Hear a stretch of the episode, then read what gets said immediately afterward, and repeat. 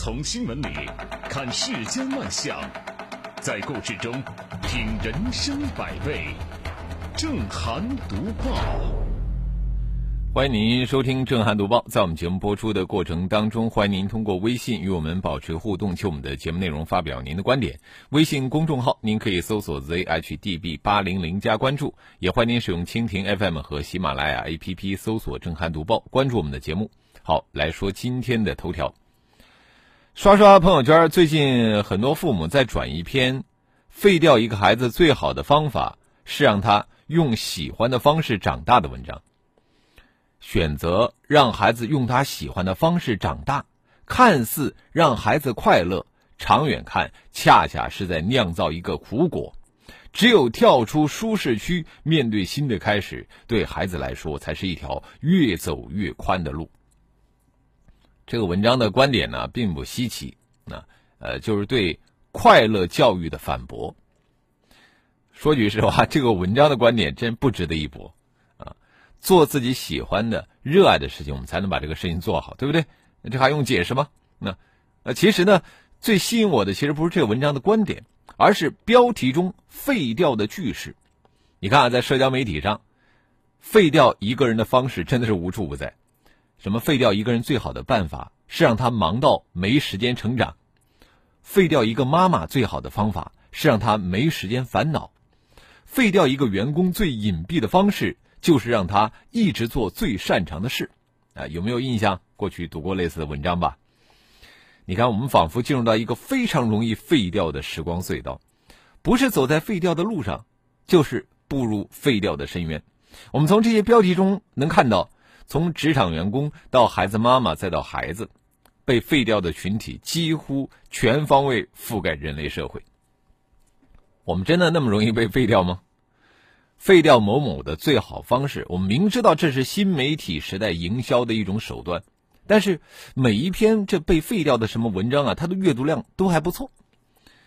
担心被废掉，对自身的境况充满危机感。客观来说，这算是一种积极的焦虑。积极的情绪啊，总是可以促人向上的。问题是什么呢？就意识到危机所在。沉浸在这一篇篇被废掉的文章里边，我们的境况真的会有所好转吗？美国心理学的博士史蒂芬·布莱尔斯在他的《不靠谱的伪心理学》一书中告诉公众：面对复杂的现代社会，人们找到了励志心理学这样一种删繁就简的方法。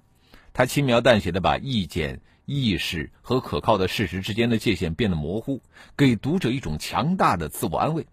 换句话说啊，心灵鸡汤迎合了人们偷懒和躲避的心理。但是每个时代都需要心灵鸡汤啊，因为它有自身的存在的价值和意义。只是当它成为主导人们精神生活的主要文化的时候，那就值得警惕和反思了。而我们当下公众生活中最受推崇的，其实就是鼓励民众啊回到私人领域的心灵鸡汤里边，思想、哲学、文化。都需要通过鸡汤才能够广泛的传播。那么这样的文化氛围，造就了人们阅读和思考的浅薄。其实啊，正是因为浅薄，才让我们变得越来越焦虑。当别人贩卖焦虑、营销生意的时候，没有主见的人很快就被卷入其中，成为了被收割的韭菜，并且还不自知。还在为被废掉焦虑吗？其实，一个清醒的、有主见的人。哪能那么容易被废掉呢？如果说连这点自信都没有，只能说听这么多道理，你依旧过不好这一生。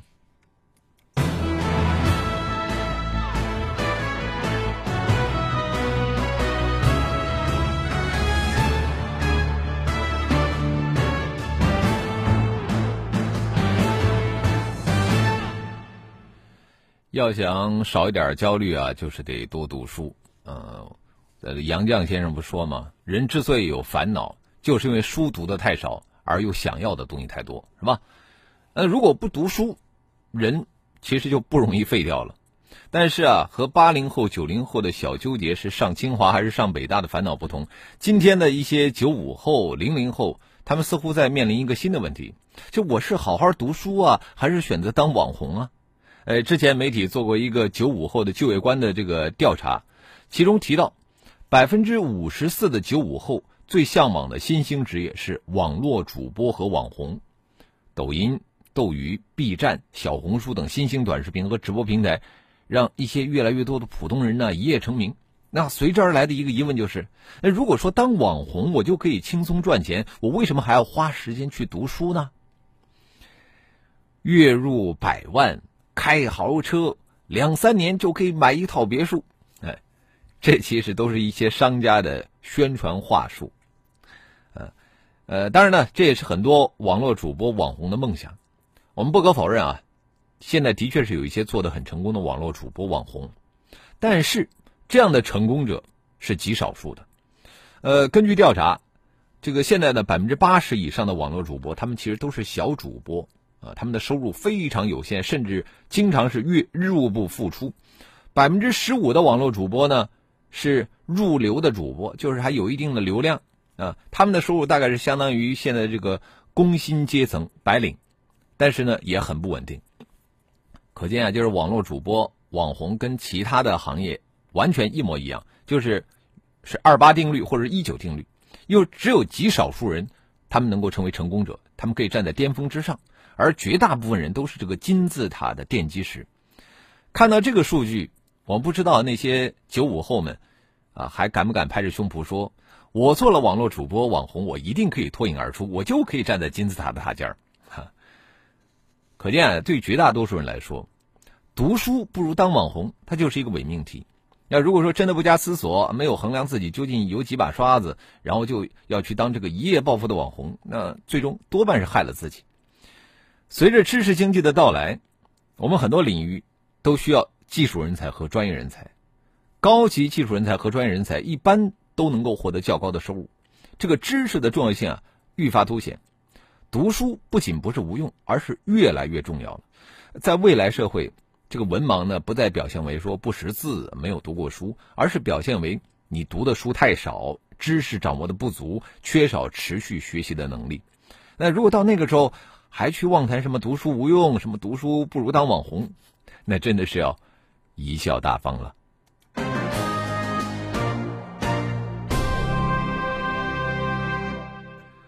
话说回来，不好好读书也行啊！你看，有好多这个读书不怎么样的人，最后不是也走上领导岗位了吗？那我们前不久还说到过那个九江银行的二十九岁的女行长啊，她后来还挂职副县长啊，那全国轰动。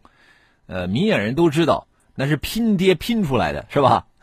你要是有那样的爹啊，可以可以允许你不好好读书。呃，当然了，有的人不好好读书呢，他硬是要当网红，结果成了负面网红，啊，还把自己的爹妈都坑了。啊，比如说孙小果。近日啊，云南省扫黑除恶专项斗争领导小组办公室向公众通报了孙小果案件办理进展情况。之前呢。网络上关于孙小果的一些传言，可以说有了一个比较明晰的解答。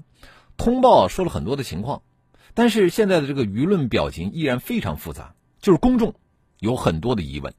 你比方说，孙小果接近成人的时候，才与其组成家庭的继父，为何要甘愿冒那么大的风险？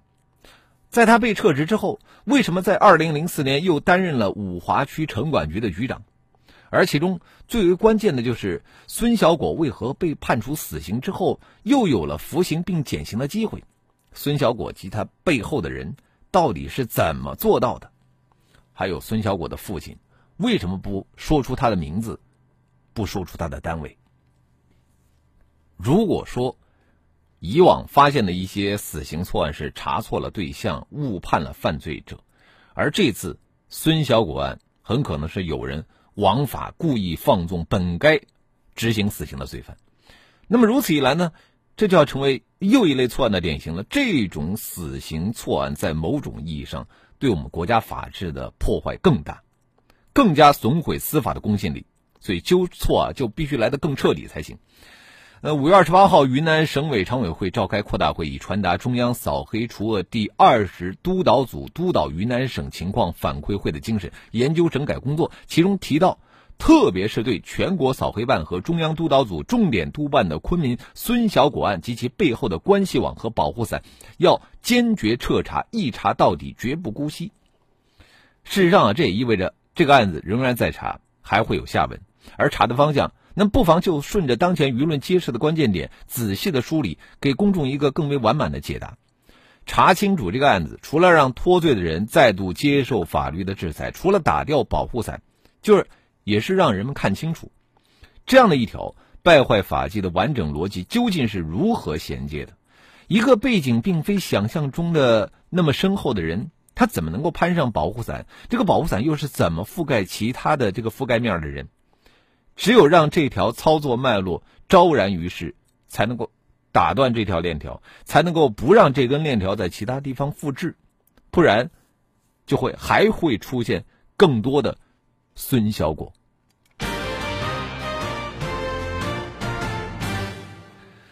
孙小果的案子，你只要了解这个，你就知道说孙小果这样人真的是人渣。我们接着要说的，那也是一个人渣。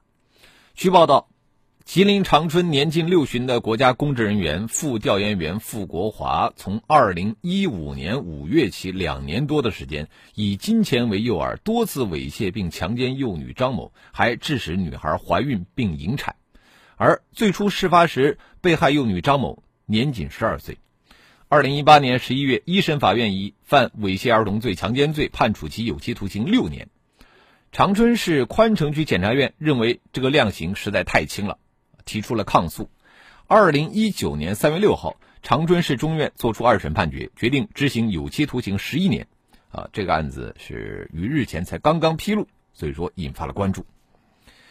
该案中啊，作案者傅国华犯下了禽兽罪行，这无疑为法律和人伦所难容。而在追讨正义的过程当中呢，检方的抗诉显然是起到了关键的作用。而检方抗诉与法院判决正面博弈形成的案例，现在也正在提升未成年人权益的保护的水位。我们的刑法规定，奸淫不满十四周岁幼女的，以强奸论，从重处罚；对于强奸妇女、奸淫幼女情节恶劣的，可处十年以上有期徒刑、无期徒刑或者死刑。但是，刑法里边没有说什么叫做情节恶劣，就是没有一个明确的标准啊。这就导致了我们国家有很多的这个类似的判决啊，量刑比较轻。那么从本案的案情来看呢，受害者最初受害的时候是一个十二岁的幼女，傅国华对她实施了长达两年多的性侵，这必然对幼女的生理、心理造成严重的摧残，还导致其承受怀孕、引产的苦难。此外，这个傅国华本来就是国家干部，那么他的罪行的这个社会恶劣影响远比普通人犯罪更加严重。知法犯法，更应该严厉处罚。所以一审之后呢，抗诉检方就认为原审的判决啊适用法律不当。好，广告之后我们继续来。有一种评论叫做态度，有一种评论叫做真相，有一种评论叫做追问，有一种评论叫做反思。工作日八点，欢迎收听《正涵读报》。好，欢迎回来，这里是正在直播的《正涵读报》。在广告之前，我们说到了一起这个强奸幼女案，那一审判决了六年，后来二审经过检察院的抗诉啊，啊，这个判到了十年以上啊。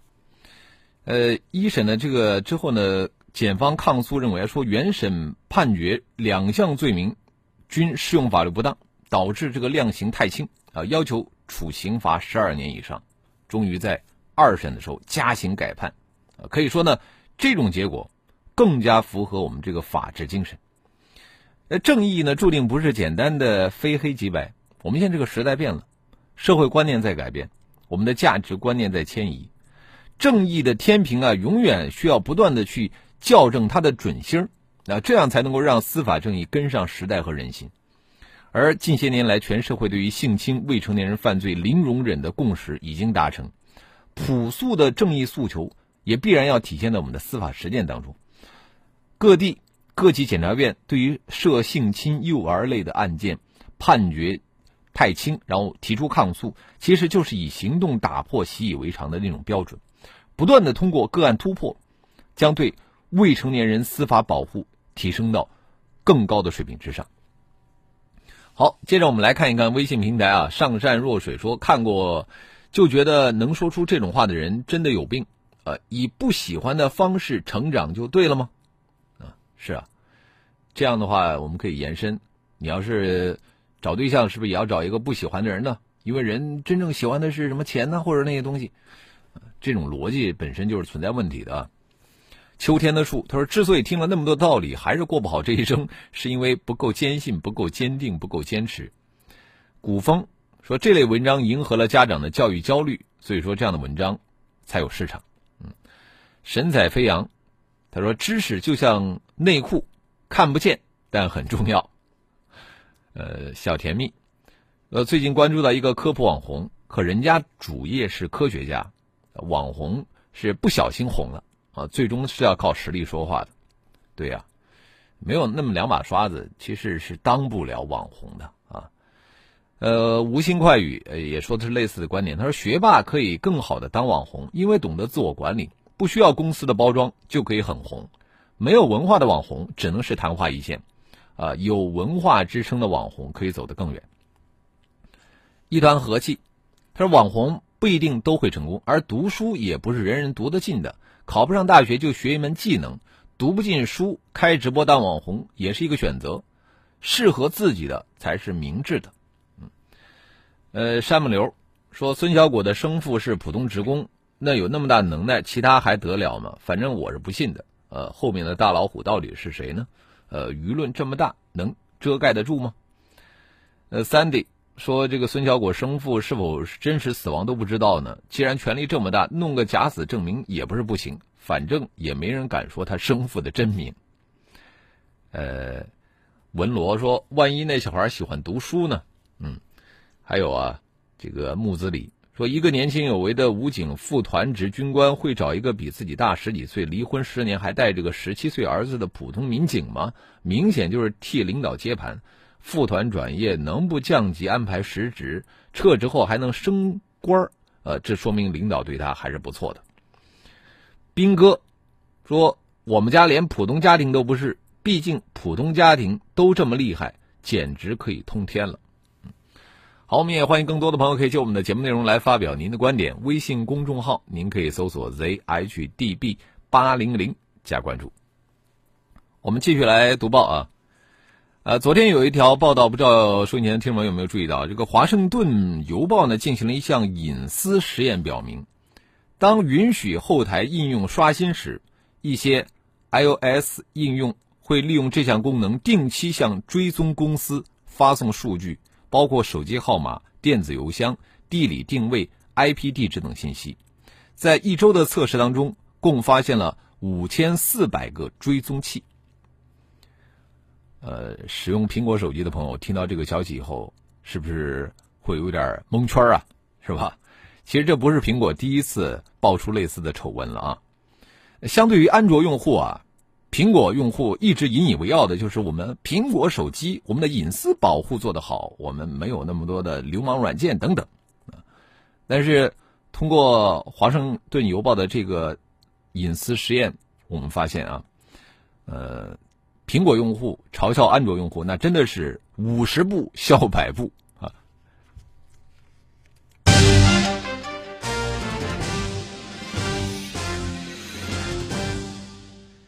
接着，我们再来说一说信用卡。